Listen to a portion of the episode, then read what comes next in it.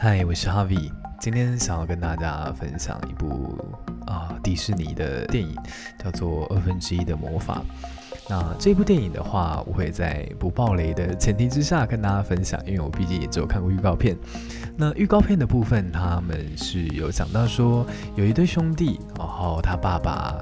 呃在十六岁的时候留给他们一个法杖，然后这个法杖可以让他们的爸爸回来一天这样。但是出了一点差错，他们在这副法杖召唤回爸爸的时候，他们控制不住，然后爸爸只回来了一半的身体，就只有呃下半身的部分是召唤回来，但所以他们就踏上了一个旅程，想要找回爸爸的上半身。然后这部预告片其实推荐大家可以先去看，或是直接去电影院观赏。那我觉得最好笑的是，在这部预告片底下有两则留言，就是让我看的时候，我真是笑到一个 笑到一个不行。然后有一个人留言是说：“爸爸下半身回来，主角妈妈应该也蛮开心的。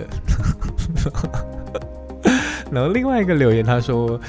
一对兄弟利用禁忌之术让死去的亲人复活，但出了差错。”